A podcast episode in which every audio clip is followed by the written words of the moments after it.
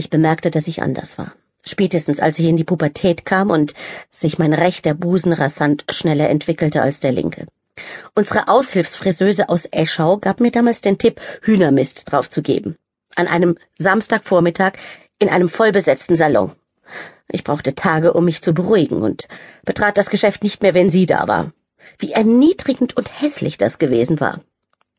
Unsere Hausärztin, Frau Dr. Metzger, die einen schwerbehinderten Sohn hatte und Kriegerwitwe war, jeden Donnerstag kam, um sich die Haare waschen und legen zu lassen, im Anschluss meinem Großvater eine Vitaminaufbauspritze gab, meiner immer kränkelnden Mutter den Blutdruck maß und mit meiner Großmutter einen Kaffee trank, konnte mir da auch nicht weiterhelfen.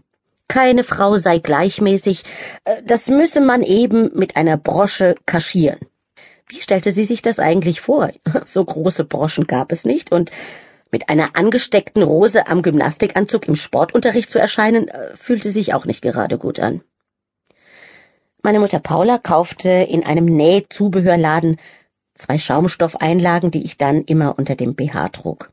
Wenn man die Augen vor dem Spiegel ein wenig zusammenkniff, war es erträglich. Außerdem hätte ich es eh nicht ändern können. Ich wurde auch nicht so groß, wie ich es mir wünschte oder wie meine Mutter es mir mit ihren Genen hätte mitgeben können. Mein kleiner Papa. Als Onkel Albert heiratete, also er war nicht mein richtiger Onkel, er war der Sohn einer Cousine meiner Großmutter Maria, aber Familie und blitzgescheit in seinem Bereich, jedoch im gewöhnlichen Leben untauglich. Verkehrsminister, der den Führerschein nicht machen konnte. Jedenfalls bei dieser Hochzeit mit einer Hauswirtschaftslehrerin, die uns mal zu Kaffee und Kuchen eingeladen hatte und den ultimativen Kirschkuchen, den es übrigens immer gab, wenn wir da eingeladen war, mit ganzen Kirschen machte. Wegen dem Geschmack. Alle saßen am Tisch und sprachen nicht mehr, weil sie nicht wussten, wohin mit den Kirschkernen im Mund.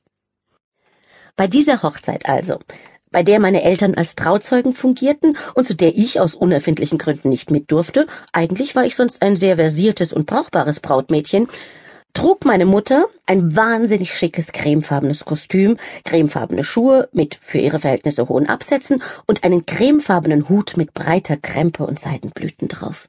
So unglaublich mondän ist sie mir in Erinnerung. Und mein armer kleiner Papa Edmund stand daneben. Sie hatten übrigens die gleiche Schuhgröße, was mir persönlich immer peinlich war. Es gibt ein Foto von dieser Trauung. Und wenn man genau schaut, dann sieht man meinen armen kleinen Papa, wie er so voller Stolz auf dieses Flaggschiff neben sich blickt. Und damit sind die Größenverhältnisse wieder klar.